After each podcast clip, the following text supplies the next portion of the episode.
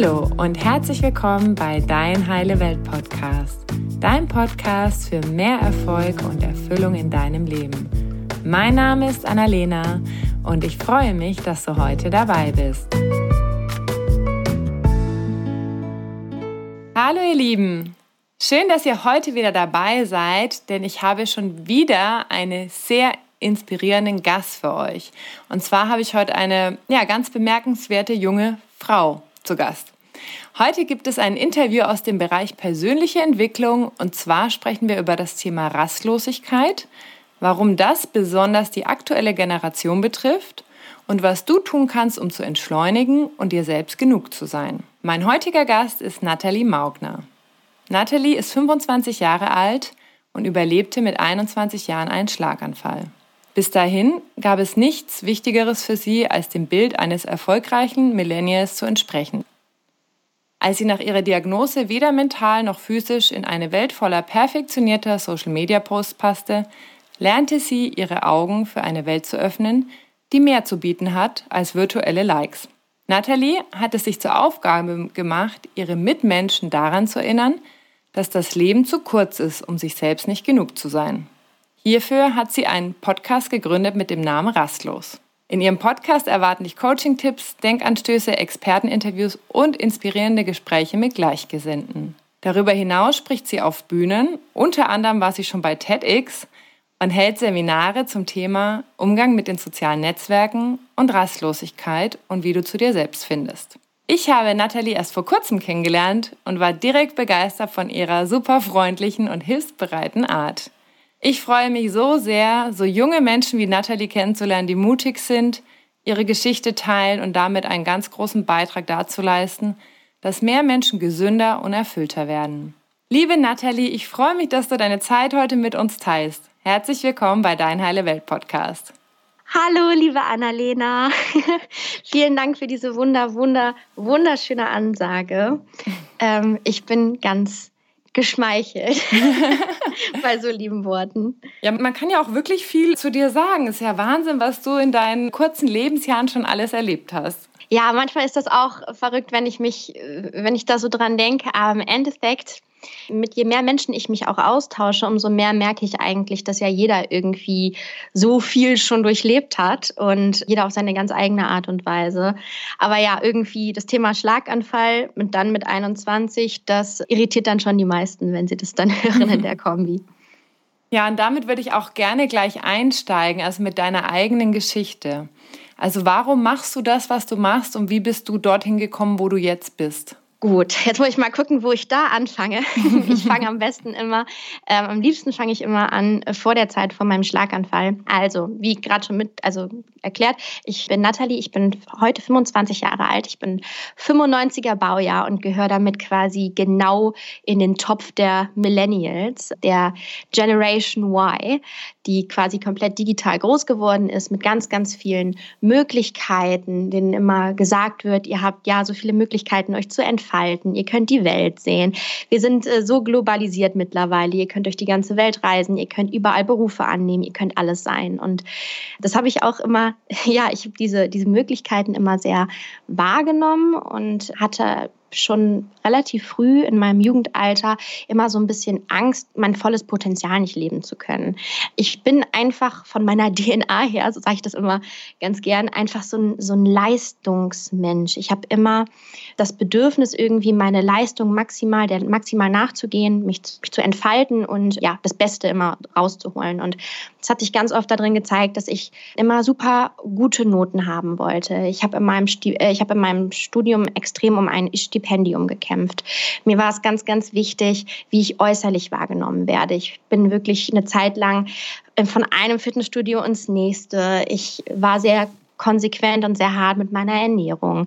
Ich wollte attraktiv gefunden werden. Ich wollte, wie es so viele digitale Millennials heutzutage wollen, wahrgenommen werden und vor allen Dingen auch sozial, äh, digital wahrgenommen werden. Ich bin mit vielen Plattformen groß geworden und mir war es natürlich auch wichtig, da geliked zu werden, gemocht zu werden.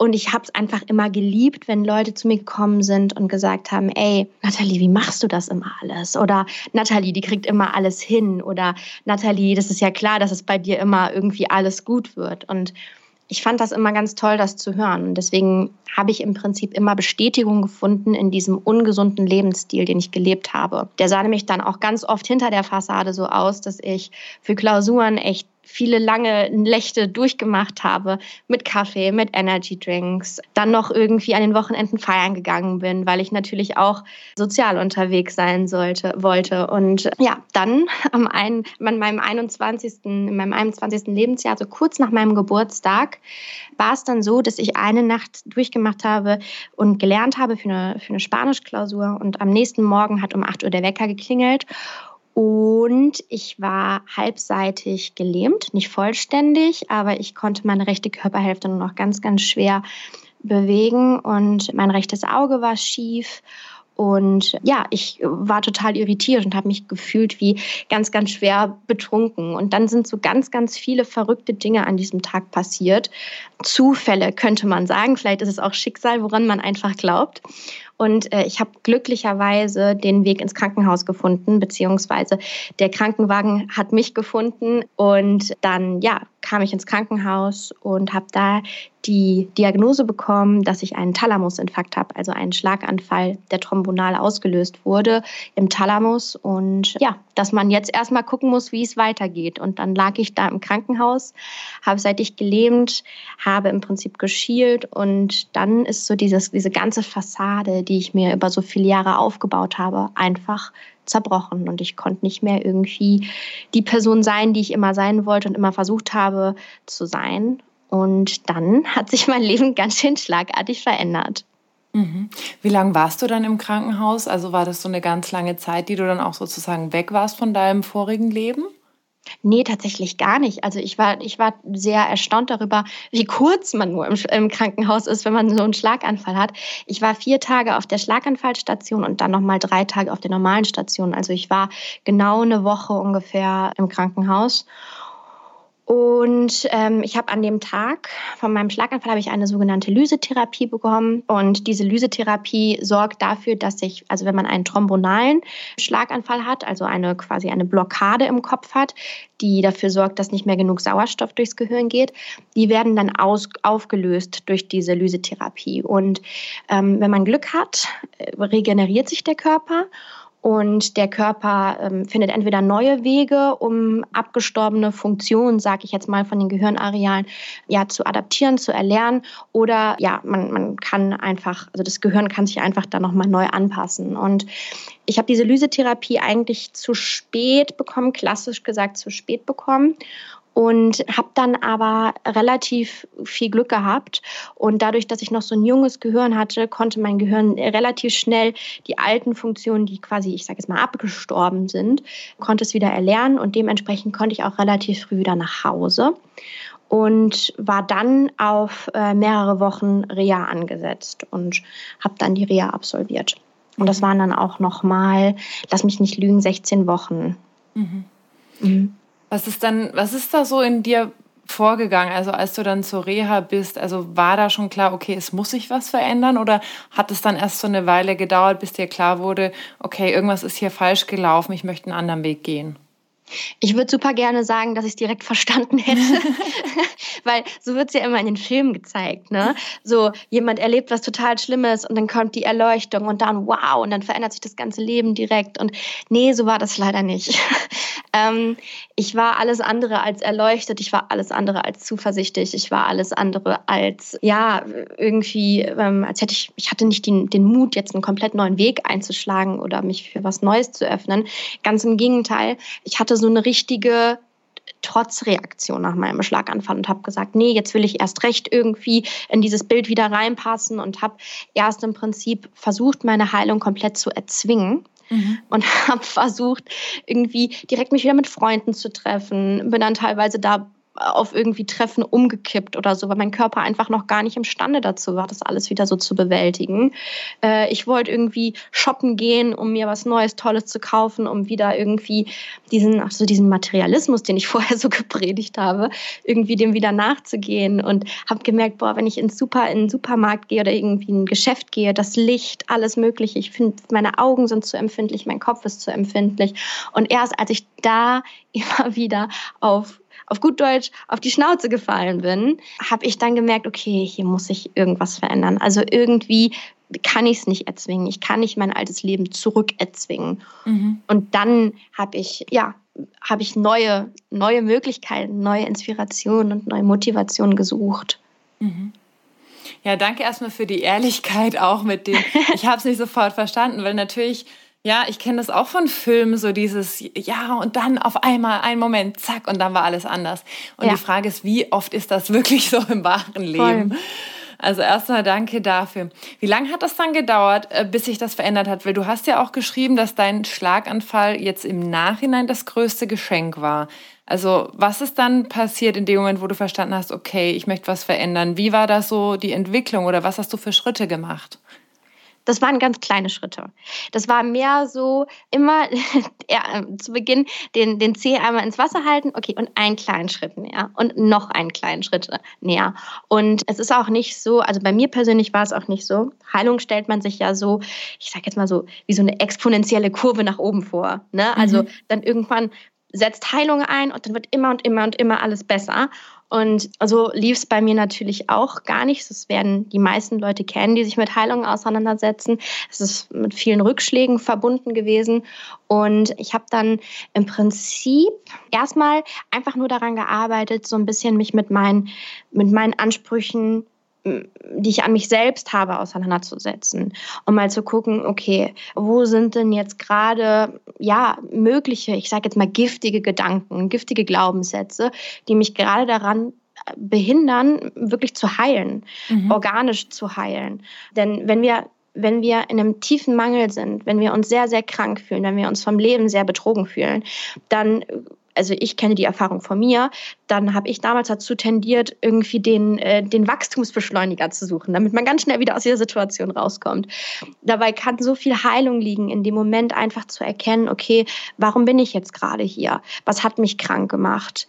Und vielleicht nicht immer das zu suchen, was uns jetzt gerade super gesund macht, sondern erstmal zu verstehen, was mich krank gemacht hat.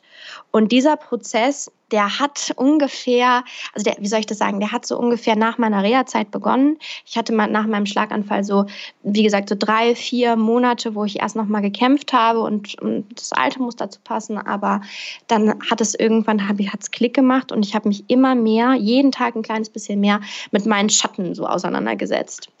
Und dieser Prozess, der hat eigentlich nie aufgehört. Also man könnte mir jetzt zuhören und sagen, ach ja, die Natalie, die, das sie, die den Schlaganfall überwunden hat, die hat sich mit ihren ganzen Ängsten auseinandergesetzt und mit ihren ganzen giftigen Gedanken und jetzt geht's ihr gut und sie hat gar keine giftigen Gedanken mehr. So ist das ja gar nicht.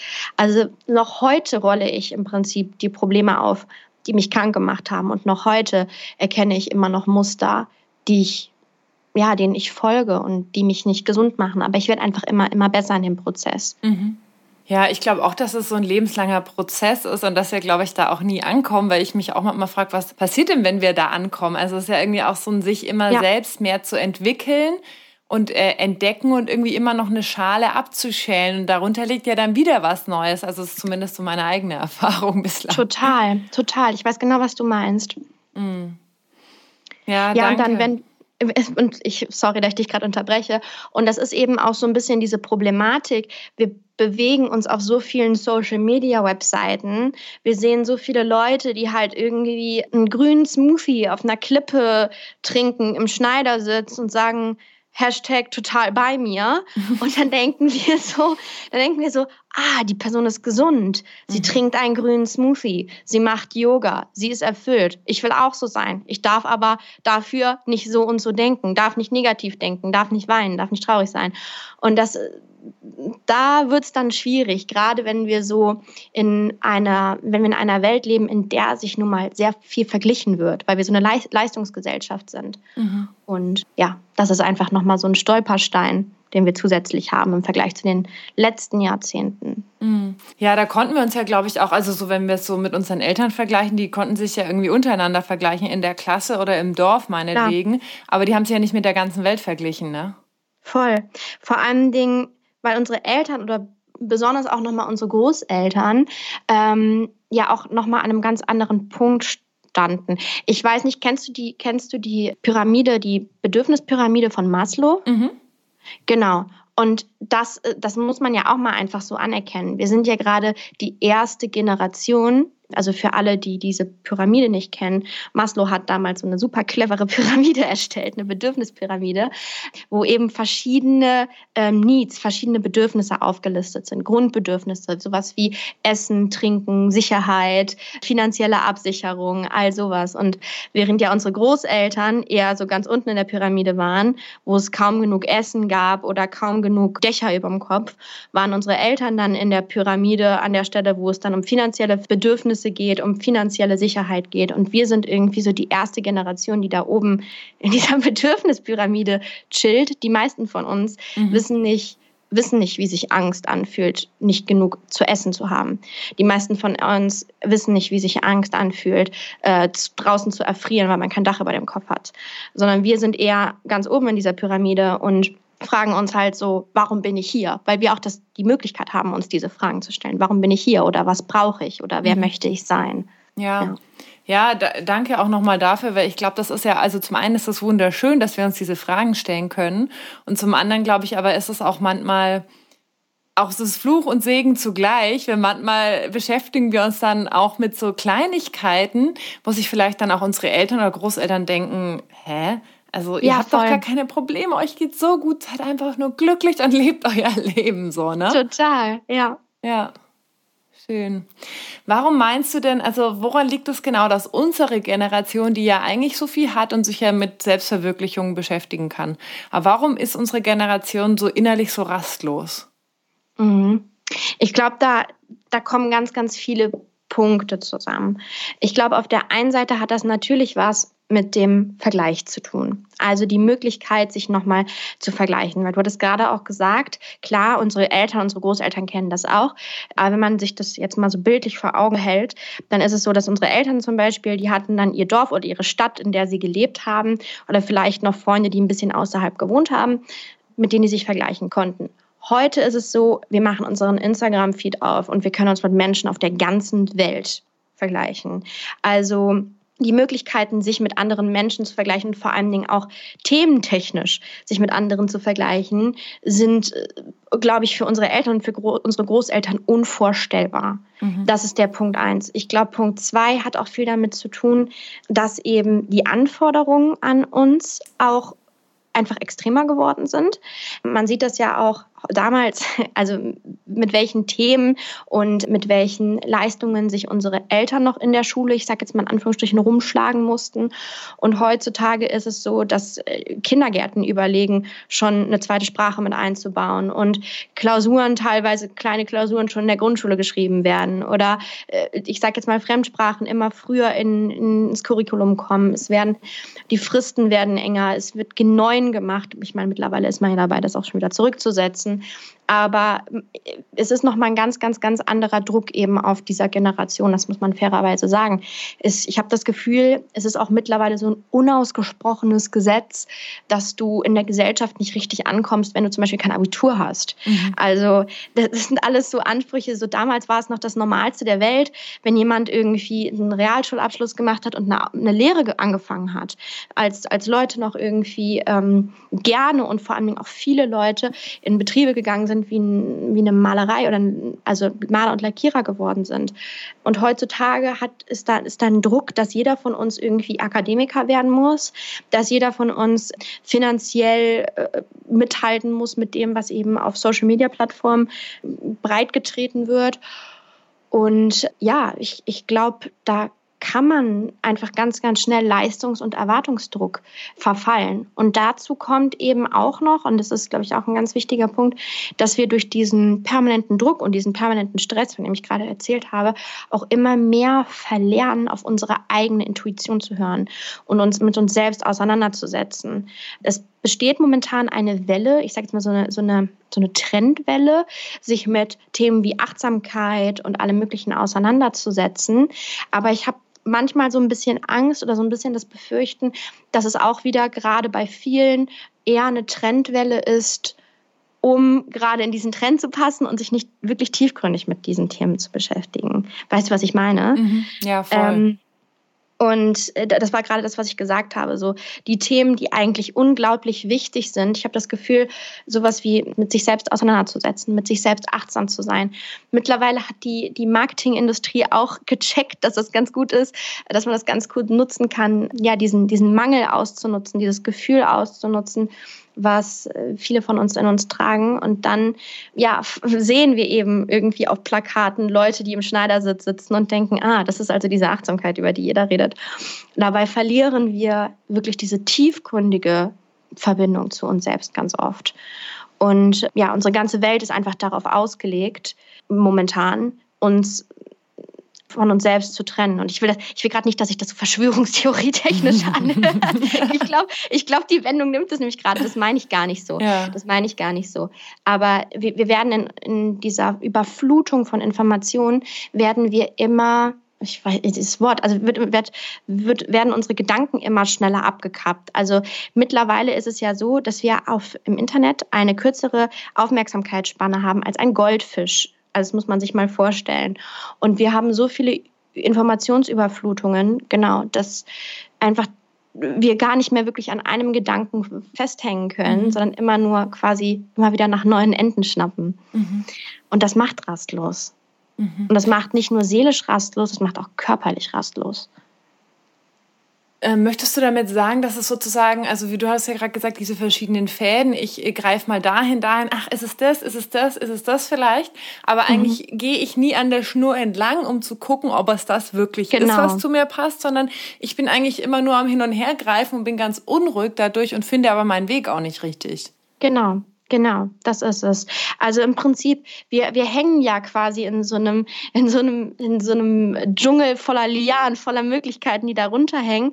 Und ich habe das Gefühl, dadurch, dass man immer nur guckt, wo sind die anderen oder wo soll ich gerade sein, wo soll ich ähm, vielleicht, wenn wir, wenn wir uns einfach mal an Konventionen hängen, zum Beispiel so dieses klassische, ich mache meine Schule, ich mache meinen Abschluss, ich studiere, ich kriege einen guten Job, dann hole ich mir eine Wohnung, dann finde ich meinen Traumpartner. Das sind ja auch diese ganzen traditionellen Dinge, die wir auch noch viele von uns erfüllen möchten. Mhm. Und wenn man, man vergleicht sich, man guckt nach den anderen und weiß gar nicht mehr, wo man hingreift und klettert aber nicht einen Gedanken mal zu Ende hoch. Und das kann ganz schön stressig sein. Hm. Ja, vor allen Dingen, wenn man immer versucht, irgendjemand zu sein, was andere Leute erwarten oder wollen und sich nie Total. fragt, ja, wer will ich denn eigentlich sein? Also ich für mich ohne Mutter, Vater, der Gesellschaft oder wem auch immer zu gefallen, ne? Genau, genau das ist es. Was sagst du denn genau solchen Menschen? Du arbeitest ja auch viel mit Schülern und Studenten und mit jungen Menschen zusammen. Also was sagst mhm. du genau solchen Menschen? Wie können die mit dieser Vielzahl an Möglichkeiten umgehen, um herauszufinden, ja, wer bin ich denn und was will ich eigentlich? Mhm. Ich glaube, was wichtig ist, ist, dass man versteht, dass es dafür keine keine feste Rechnung gibt. Also jeder Mensch funktioniert anders und deswegen ist es immer so so wichtig, ja, mit, auf den, aufs eigene Individuum einzugehen und auch sich mit, also sich hinzusetzen und wirklich herauszufinden, wie funktioniere ich. Denn nicht jeder, also für den einen ist es zum Beispiel die Meidung von, die Vermeidung von Social Media. Für den anderen ist es das zum Beispiel gar nicht. Also jeder funktioniert da irgendwie anders. Aber es gibt so ein paar Dinge, die sich immer wieder für die, für die Mehrheit bewährt. Und das ist natürlich sowas wie, sich mal wirklich hinzusetzen und mal wirklich in dieses Gefühl reinzugehen, in diese, in diese Rastlosigkeit reinzugehen. Denn ganz oft ist das ja wie so ein unterschwelliges Gefühl, was wir einfach mit, mitnehmen. Vielleicht kennst du das so. Ich, also als ich, in den Momenten, in denen ich mich besonders rastlos fühle, sitze ich nicht unbedingt erstmal da und lasse diese Rastlosigkeit auf mich einprasseln, sondern ich sage dann so, ah, nee, jetzt muss ich das machen und jetzt muss ich mhm. noch Staubsaugen. Und dann fallen dir die verrücktesten Sachen ein, die du jetzt gerade noch machen musst, damit du dich nicht hinsetzt und dich mit diesem Gefühl hinsetzt und mal guckst, wo es überhaupt herkommt. Mhm. Und mir ist, also mir und ganz vielen anderen Leuten hilft es zum Beispiel, Beispiel, sich mal hinzusetzen, dieses Gefühl auf einen einprasseln zu lassen und sich mal zu fragen, welche genauen Gedanken gehen dir durch den Kopf, wenn du merkst, dass du rastlos bist. Also wenn du zum Beispiel merkst, okay, ich bin die ganze Zeit hibbelig, ich bin die ganze Zeit, ich kann mich nicht konzentrieren, ich kann mich nicht auf Gespräche konzentrieren, sich dann mal wirklich hinzusetzen und mal zu fragen, welche Gedanken gehen mir gerade durch den Kopf und dann mal zu ordnen und mal zu gucken, wo können diese Gedanken herkommen. Denn ganz oft sind das bestimmte Glaubenssätze, sowas wie ich muss oder ich darf nicht oder auch solche Gedanken wie ich muss das noch perfekt machen oder ich muss dies noch richtig machen oder ich muss es den Menschen recht machen. Und ganz oft kann es helfen, das mal aufzuschreiben, das mal sichtbar zu machen und diese Dinge dann zu hinterfragen. Das ist natürlich jetzt schon eine relativ, ich sage jetzt mal so advanced Technik. Es kann auch helfen, also was ich immer mache, wenn ich merke, boah, jetzt gerade bin ich richtig rastlos und mich überspült alles, mal wirklich die Triggerfaktoren ausfindig zu machen, also offensichtliche Triggerfaktoren. Das ist in meinem Fall zum Beispiel immer mein Handy. also das muss nicht immer das Handy sein, aber es ist in meinem Fall immer mein Handy. Und das, das hat ja schon was damit zu tun, weil ich habe das neulich gelesen, das fand ich so interessant. Wenn du, hast du dein Handy gerade vor dir liegen? Es liegt neben mir auf Flugmodus, ja. Okay, nimm das mal in die Hand mhm. Und wenn du, wenn du dich jetzt mal so hinsetzt und beide Hände nimmst und mal so wie wenn du tippst, ne, mhm. auf dein Handy runterguckst, mhm. dann nimm mal deine, deine Körper, deine Körperhaltung wahr. Meistens haben wir, liegt das Handy so ein bisschen in der Nähe vom Schoß, dein Kopf ist gesenkt, deine Schultern gehen nach vorne, du machst so einen leichten Buckel. So sitzen die meisten von uns, wenn sie am Handy tippen. Aber du guckst ja nicht hoch, du hast ja keine sichere Körperhaltung. Das heißt, dein Körper drückt ja meistens schon aus, oh Gott, ich habe keine Energie, ich bin schwach, ich bin klein. Und das ist zum Beispiel so eine Sache, die ich immer wieder versuche zu vermeiden, wenn ich jetzt gerade super rastlos bin. Auch einfach mal, wenn ich das Handy zu benutze, mich irgendwie benutzen muss, mich gerade hinzusetzen und auf meine Körperhaltung zu achten. In die Natur zu gehen, mich gerade hinzustellen und irgendwie versuchen, Anker zu finden. Versuchen, Anker zu finden, die mich körperlich und seelisch in die Gegenwart holen und meinem Körper und meiner Seele das Gefühl geben, ich krieg das hin, ich ordne mich, ich finde Ruhe. Und das können Atemübungen sein. Mir hilft zum Beispiel Meditation unglaublich gut.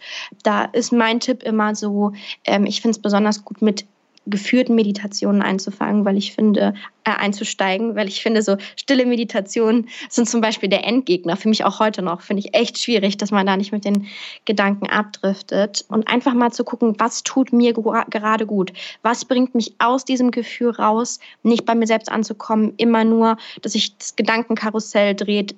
Wo kann ich im Prinzip so Bremsen mhm. zwischensetzen? Mhm. Oh, das sind auf jeden Fall schon mal ganz schön viele tolle Tipps. Also das stimmt gerade mit dem Handy. Ich hatte das in der Hand und mir gedacht, ja, ist ja krass, ne? Also krass, wirklich ne? so diese Haltung nach unten und es ist ja, also der Körper denkt ja in dem Moment, das ist jetzt irgendwie was, was Energie kostet, nichts, was mir Energie gibt oder was mich aufbaut, ne? So von der, nur von der Körperhaltung mal an und für sich, ne? Total. Wahnsinn. Da fällt mir geradezu ein, ich, ich weiß, mir ist gerade wieder eingefallen, in welchem Buch ich es gelesen habe. Und zwar ist das das Buch Zuversicht von Ulrich Schnabel. Ein ganz ganz tolles Buch. Okay. Ähm, das ich auf jeden Fall, das ich auf jeden Fall empfehlen kann. Ich habe nämlich den Herrn Schnabel vor einigen Tagen auch interviewt oh, und das Thema Zuversicht, gerade im Thema, zum Thema Heilung, ist einfach unglaublich, unglaublich spannend. Okay, das ist super. Das verlinke ich auf jeden Fall. Ich habe es mir jetzt direkt aufgeschrieben, weil gerade so Buchtipps, also für Leute, die sich das jetzt anhören und so wissen, dass du ja auch schon einen ganzen Teil von dem Weg gegangen bist und zu gucken, welche Bücher haben dir geholfen, sowas finde ich auch immer mega ja. wertvoll. Ich freue mich auch immer voll drauf, wenn irgendwie Leute, die ich toll finde, Bücher teilen. Das ist immer sehr wertvoll. Netzwerk ist einfach alles, sich austauschen ist alles. Ja, das stimmt, das stimmt. Wie können wir denn jetzt so im Alltag, du hast ja vorhin auch gesagt, ja, wenn wir am Handy sind und wir sollten vielleicht auch nicht so viel am Handy sein, wie können wir denn Also es ist ja häufig auch so eine Gewohnheitssache, ne? dass wir gewohnt sind, das mhm. Handy ist immer bei uns. Wie können wir denn lernen zu entschleunigen und lernen, auch da irgendwie so einen gesunden Umgang zu finden? Mhm.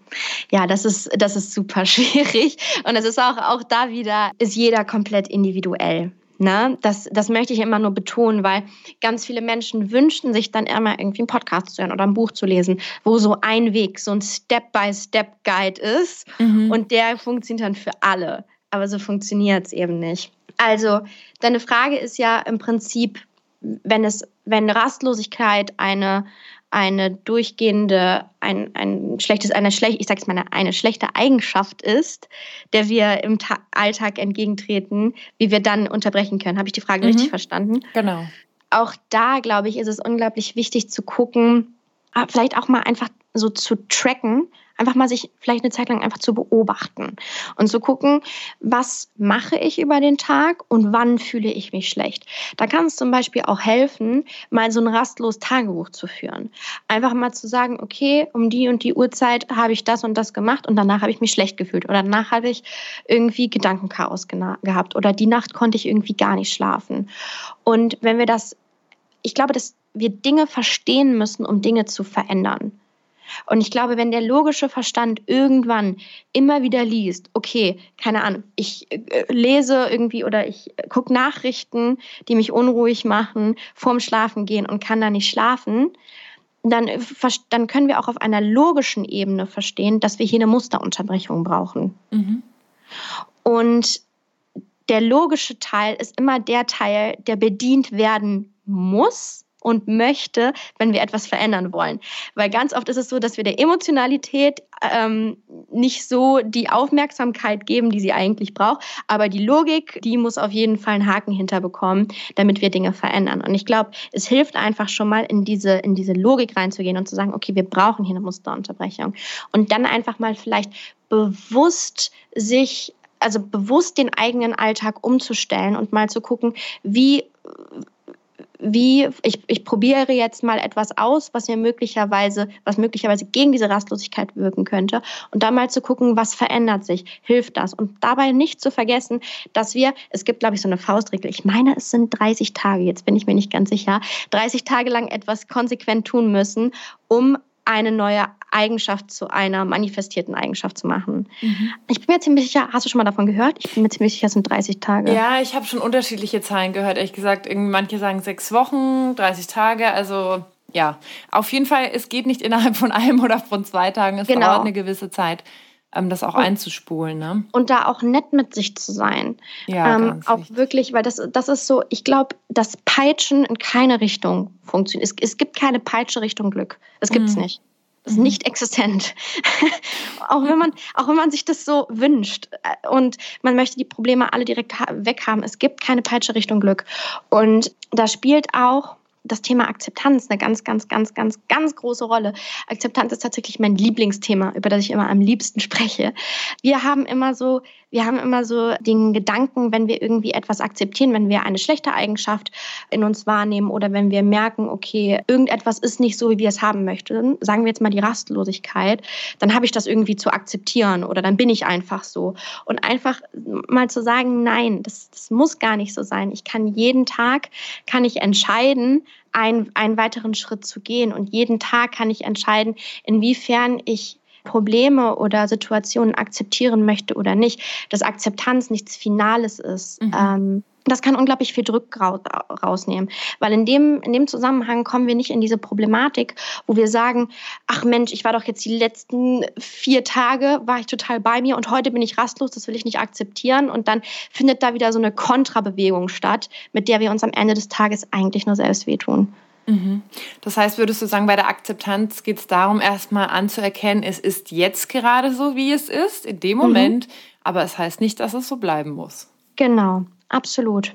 Liebe Nathalie, du hast auch so schön auf deiner Website geschrieben, dass das Leben zu kurz ist, um sich selbst nicht genug zu sein. Wie können wir uns denn selbst genug sein? Ja, das ist ähm, immer wieder eine spannende Frage. Also ich glaube, das Wichtigste ist zu erkennen, dass jeder so wie er ist, richtig ist und dass jeder so wie er ist und mit dem, was er mitbringt, genug ist. Die Aufgabe ist es, das für sich selbst zu erkennen. Und dafür ist es wichtig, auch wieder sich hinzusetzen und zu verstehen, warum bin ich mir nicht genug? Welche Ängste schlummern dahinter oder welche Erfahrungen, schmerzhafte Erfahrungen, die ich gemacht habe, geben mir das Gefühl, nicht genug zu sein und sich dann hinzusetzen und sich mal Gedanken darüber zu machen. Und das kann eine ganz schön dreckige Arbeit sein. Mhm. sich da mal hinzusetzen und sich die Schatten anzugucken, kann helfen, das aufzulösen. Weil im Prinzip viele Leute fragen dann immer so, ja, wie bin ich denn genug? Und alles, was ich dann sagen kann, ist, es geht gar nicht darum, dass du genug bist, denn du bist ja genug. Es geht nur darum, dass du es erkennst. Also lass uns mal hinsetzen und lass uns mal aufrollen, warum du meinst, nicht genug zu sein. Und tatsächlich ist es so, es kann da zum Beispiel auch super helfen, dass wenn man, wenn man seine Glaubenssätze hat, warum man halt meint, nicht genug zu sein, das einfach mal mit den Liebsten zum Beispiel zu besprechen.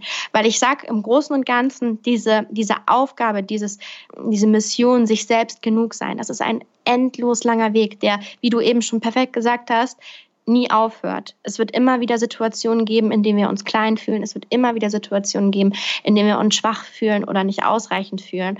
Und das Tolle ist, dass man sich genug sein, dass es wie so ein Muskel ist, den man trainieren kann, mit dem man immer stärkere oder schwerere Gewichte irgendwann heben kann. Und gerade zu Beginn, wenn man sich auf diese Reise begibt, kann es helfen, zum Beispiel auch Menschen einzubinden. Wenn man merkt, boah, ich kann diese Glaubenssätze gar nicht auflösen. Da gibt es spezielle Coaches für. Man kann aber auch zum Beispiel einfach mal die Glaubenssätze aufschreiben und mal zu den zur besten Freundin oder zum besten Freund gehen oder zur Mama oder Papa oder wem auch immer und mal sagen, hey, das ist es, was ich über mich denke können wir da mal drüber reden? Oder siehst du das auch so? Mhm. Und dann wirklich Platz für neue, positive, bestärkende Gedanken zu machen, die uns bestätigen in der Person, die wir sind und mit all unseren Facetten auch äh, bestätigen. Mhm. Das heißt, würdest du sagen, dieses Selbstgenugsein, das ist erstmal zu erkennen, okay, wo kommt das her? Wie kann ich das sozusagen in die Heilung bringen und dann auch so liebevoll zu sein, dass es halt wirklich ja, dass es halt ein Leben lang dauert, dass wir vielleicht immer näher dahin kommen, aber vermutlich mhm. halt nie genau dort ankommen, um dann zu sagen, ach ja, okay, jetzt bin ich mir selbst genug, jetzt ist alles super, sondern auch wirklich zu wissen, es wird immer wieder Momente geben und es ist Teil des Lebens, so ja. wie es Sommer und Winter gibt, so gibt es gute Tage, wo ich mich groß fühle. Es wird auch immer Tage geben, wo ich mich klein fühlen werde und das ist auch okay. Total, absolut. Und ich glaube, dass dieses Thema genug sein, dass das im Prinzip kein, kein, wie soll ich das sagen, kein eigenständiges Thema ist, das man so einmal gesolved haben muss, einmal gelöst haben muss und dann ist alles gut, sondern sich genug sein wird in kleinen Portionen, wird in kleinen Portionen serviert. Und es ist vollkommen okay, wenn ähm, wir erstmal in kleinen Schritten lernen, müssen oder lernen wollen, uns genug zu sein. Das heißt, wenn ich jetzt zum Beispiel ein neues Seminarangebot habe und ich am Anfang noch Gewissensbisse oder Glaubenssätze habe, die sagen, hey, kannst du nicht, vielleicht ist das Unternehmen zu groß oder es sind zu viele Leute oder was auch immer, dass ich dann mich erstmal hinsetze und für dieses Seminar arbeite und gucke, was sind da meine Glaubenssätze, wie kann ich das auflösen, wie kann ich mich trotzdem trauen und intuitiv handeln. Und das, weil ich mir in dieser Situation genug war, heißt das nicht automatisch, dass ich mir mich jetzt für alles genug fühle.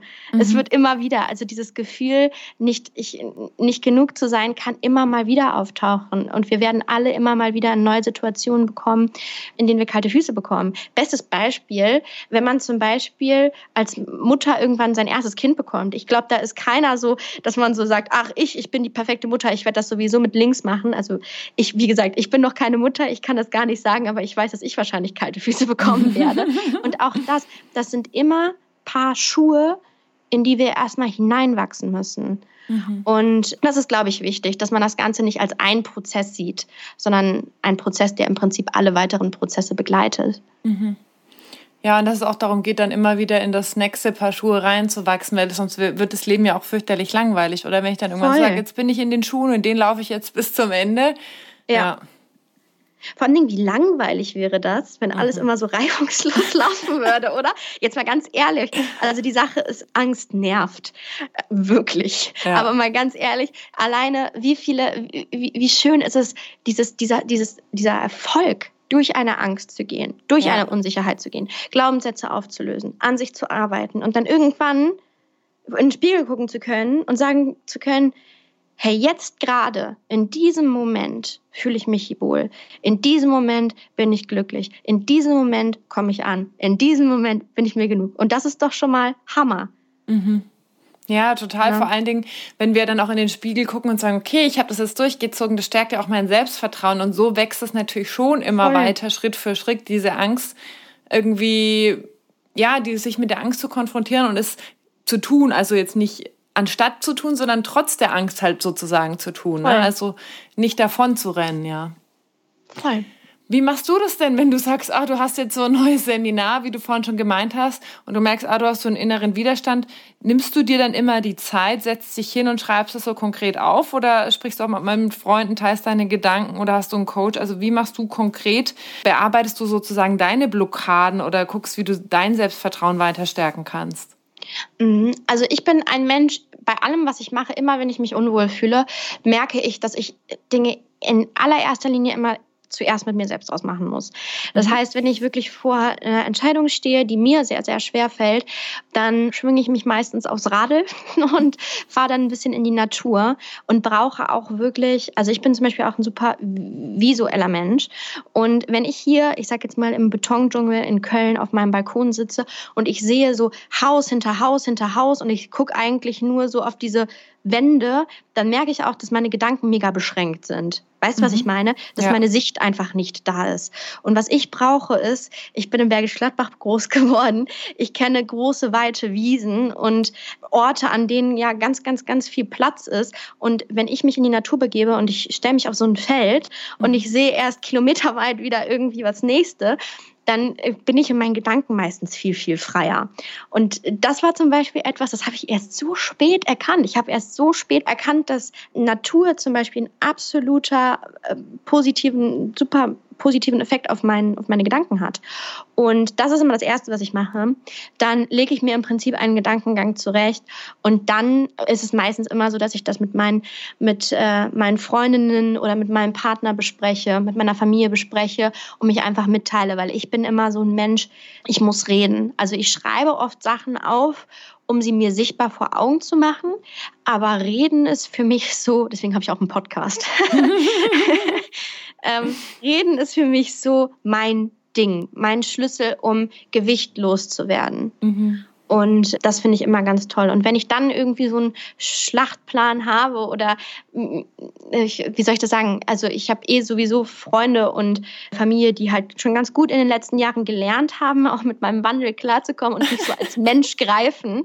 Weil das, kann, das ist natürlich auch immer so eine Sache. Wenn man irgendwie lernt, abstrakt zu denken oder wenn man halt auch vor allen Dingen lernt, sich mit sich selbst auseinanderzusetzen, dann an Glaubenssätzen zu arbeiten und so. Und wenn man dann ein Umfeld hat, dass das vielleicht nicht so ganz nachvollziehen kann, dann sollte man sich natürlich überlegen, ob das die Menschen sind, mit denen du jetzt gerade in den Austausch gehst, mhm. weil das auch kontraproduktiv werden kann. Aber das, das ist eine Frage, die man sich ganz intuitiv für sich stellen muss. Welche Menschen, von welchen Menschen brauche ich gerade die Meinung? Welche Menschen habe ich unglaublich lieb, aber ich brauche gerade nicht deren Meinung? Mhm. Und dann halte ich das meistens irgendwie nochmal fest, pack es entweder auf mein Vision Board oder pack es irgendwie ja, auf, ein, auf eine Übersicht, damit ich, damit ich das vor Augen habe. Und dann, hab, dann fühle ich mich auch meistens schon so, als wäre ich viel klarer. Mhm. Danke. Danke fürs Teilen. Da waren jetzt echt ganz viele, ja, praktische Tipps dabei, weil ich finde es immer so schön, mit Leuten darüber zu sprechen, aber dann auch wirklich zu sagen, okay, was machst du denn jetzt konkret und was können mhm. die Zuhörer konkret machen?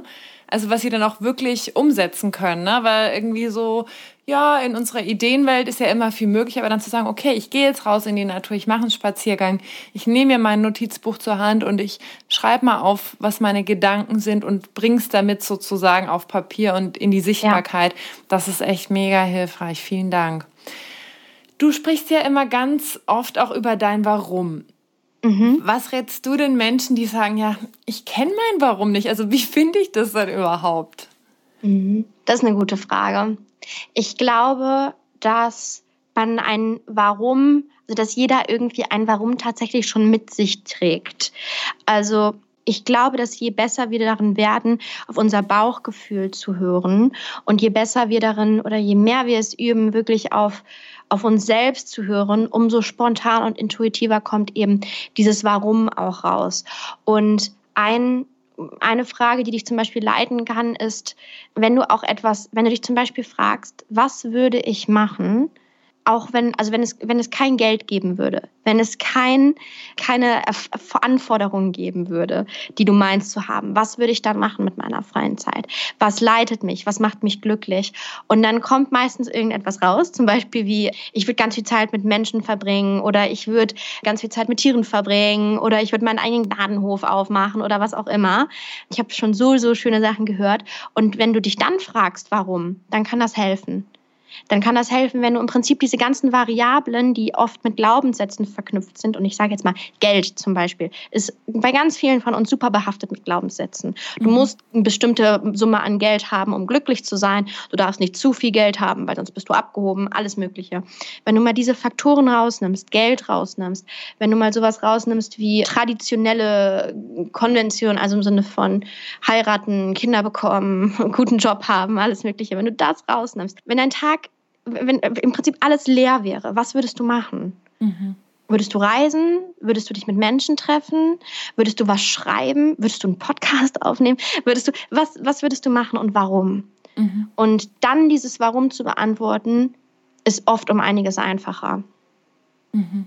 Ach du Herr, das ist auch wieder so ein Entlanghangeln an der, an der Liane, die von oben hängt, ja, oder? Genau, absolut. Schön. Ja, erstmal ganz, ganz herzliches Dankeschön für all die tollen Antworten und für die ganzen Impulse. Ich stelle ja meinen Interviewgästen am Ende immer vier Fragen. Und die erste Frage ist, was sind denn deine persönlichen drei größten Learnings beziehungsweise Weisheiten, die du bis zum heutigen Zeitpunkt in deinem Leben gelernt hast? Spannend. Ich glaube, ähm, die, das erste große Learning ist, man kann weder Heilung noch Wachstum erzwingen. Mhm. Es gibt keinen kein Brandbeschleuniger dafür, sage ich mal. Es gibt keinen Beschleuniger, es gibt keinen kein Dünger dafür, ist, der dafür sorgt, dass du morgen gesund bist, dass du morgen erfüllt bist, dass du morgen glücklich bist. Und aus diesem, aus diesem Learning resultiert eben auch, dass ich, dass man keinen Timer nach Heilung stellt. Man stellt keinen Timer nach, Timer nach, nach Wachstum. Ähm, organisches Wachstum, organische Heilung, sich Zeit geben, dem Prozess vertrauen. Das ist so ganz zusammengefasst das, was ich mit dieser ersten Aussage meine. Man kann keine Heilung erzwingen. Mhm. Ich glaube, mein zweites Learning ist, überrecherchiere nicht. also im Sinne von, das kennt wahrscheinlich jeder, der sich mit der Persönlichkeitsentwicklung auseinandersetzt. Und du wählst so die Bücher, die dir alle versprechen, glücklich zu werden. Und dann steht da noch ein Buch und es sagt dir, so wirst du noch finanziell unabhängig. Und dann hier, so wirst du nie wieder chronische Schmerzen haben. Und du liest diese Bücher und du denkst dir am Ende so, boah, das ist so viel Input. Ich habe die Bücher jetzt gelesen, jetzt muss ich, jetzt müssen sich Dinge verändern, aber eigentlich hast du, hast du diese Bücher gelesen, aber hast nichts davon umgesetzt und mhm. hast nicht sacken lassen. Und also dieses Über, Überlernen, zu sehr wachsen wollen und deswegen alles irgendwie konsumieren, ist ein absolutes, ähm, war ein absoluter Fehltritt bei mir. Und mein drittgrößtes Learning war, Hilfe kann Wunder bewirken und Hilfe anzunehmen kann Wunder bewirken. Und nach Hilfe zu fragen, also erstmal sich zu erlauben, nach Hilfe zu fragen.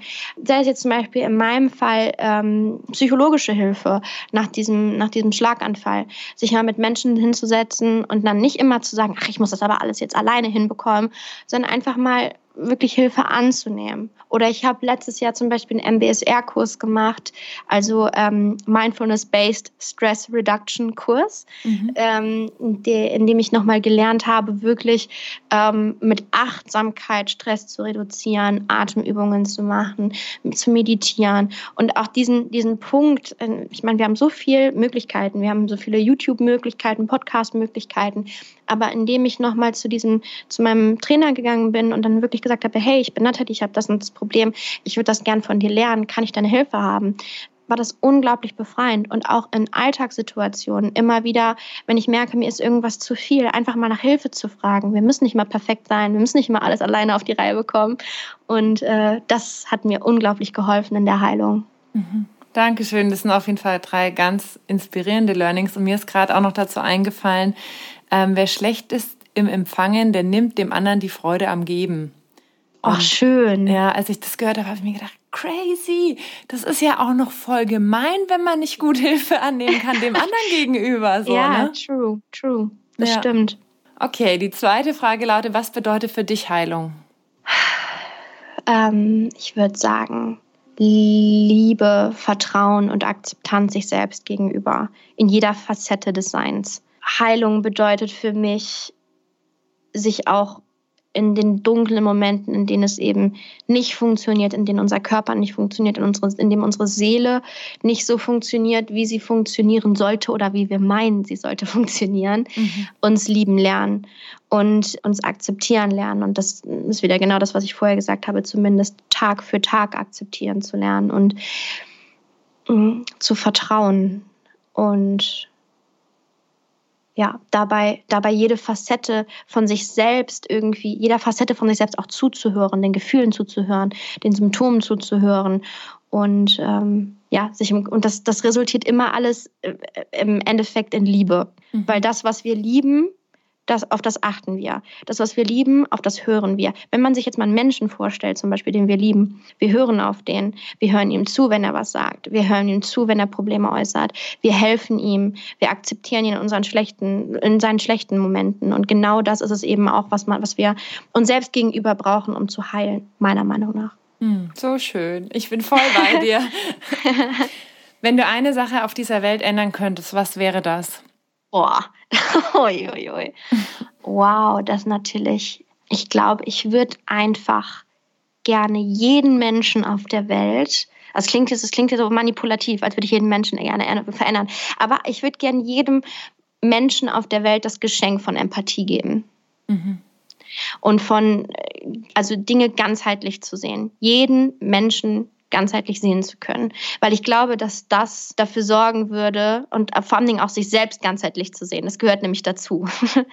Denn wenn, wenn wir alle einfach Dinge ganzheitlich sehen könnten, dann würden wir nicht einfach irgendjemanden auf der Straße anmotzen, weil er uns gerade im Weg steht oder weil er vielleicht gerade nicht so antworten kann, wie er möchte. Ich glaube, es gäbe viel weniger Hass, es gäbe viel weniger Krieg und das fände ich schön. Was meinst du genau mit ganzheitlich?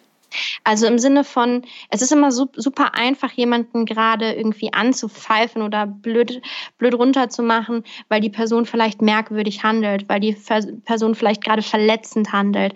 Aber was dahinter steht, dass da ganz oft selbst Schmerz hintersteht, dass da ganz oft selbst irgendeine schlimme Erfahrung steht, die das Ganze vielleicht nicht rechtfertigt, aber das Ganze vielleicht irgendwie erklärt. Mhm. Und ich glaube, wenn wir die Person immer als Ganzes sehen würden und im Prinzip auch so ein bisschen Wissen, ein Gespür dafür hätten, was diese Person alles schon durchgemacht hat, dann würden wir, glaube ich, weniger radikal und böse miteinander umgehen. Mhm. Ja, total schön. Ja, und es hängt ja auch alles mit einem zusammen. Ne? Was hatte die Person für einen Tag? Voll. Ähm, wie ist sie grundsätzlich drauf? Was ist der vorher passiert? Das wissen wir alles nicht. Das ist ja immer nur eine Momentanaufnahme. Ne? Und dann verurteilen ja. wir und gehen sozusagen in den Gegenangriff. Okay, was oder wo ist denn deine persönliche heile Welt? Meine, also wenn wir es als, als einen Ort fassen, zusammenfassen, ist meine heile Welt tatsächlich bei mir in der Heimat in Bergisch Kirchen. Und da, ich bin neben einem ganz, ganz großen grünen Feld groß geworden. Also es ist so ein kleiner, kleiner Wald und bin da immer, früher als mein Hund noch gelebt hat, bin ich jeden Tag zweimal diese Strecke gegangen. Und man kann sich oben so auf den Hügel stellen und kann im Prinzip bis nach Köln gucken. Und es ist so wunder, wunderschön. Und das ist meine, meine heile Welt als Ort wirklich.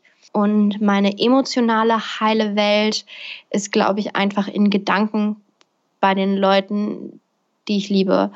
Also ich merke das ganz oft, dass wenn ich irgendwie unsicher bin, wenn ich Angst habe. Ich hatte zum Beispiel die Situation, wo ich ähm, letztes Jahr im, Flug, im Flugzeug war und es gab totale Turbulenzen und ich habe irgendwie schnell irgendwie versucht, mich gedanklich runterzuholen. Und ich weiß, dass ich dann an meine Familie denke. Ich weiß dann, dass ich an, an den Schutz und an die Liebe denke, die meine Familie oder meine Freunde immer mir immer mitgeben. Und ähm, das ist für mich meine emotionale heile Welt. Hm, total schön. Da würde sich jetzt Mama und Papa und alle, glaube ich, total freuen, wenn sie das hören. Okay. Ähm, wie erreichen dich denn die Menschen am besten, beziehungsweise was ist die einfachste Möglichkeit, um mit dir in Kontakt zu treten? Die einfachste Möglichkeit, um mit mir richtig in Kontakt zu treten, ähm, ist tatsächlich Instagram. Da erreicht ihr mich unter Natalie mit TH und IE unterstrich MK. Ihr könnt mir natürlich auch jederzeit eine E-Mail schreiben. Das ist die info at natalie-maugner.de und es gibt eben meine Website, die ist auch einfach www.natalie-maugner.de und wer den Podcast hören möchte, weil er sich auch immer rastlos fühlt, kann gerne bei iTunes und Spotify äh, oder wo auch immer du deine Podcasts am liebsten hörst, reinhören ähm, unter Rastlos, einfach Rastlos, dein Podcast für Entschleunigung und mehr Selbstvertrauen. Genau. Danke erstmal dafür. Du gibst ja auch ganz tolle Seminare ne? in Unternehmen und auch für Schulen, hast du erzählt, ne?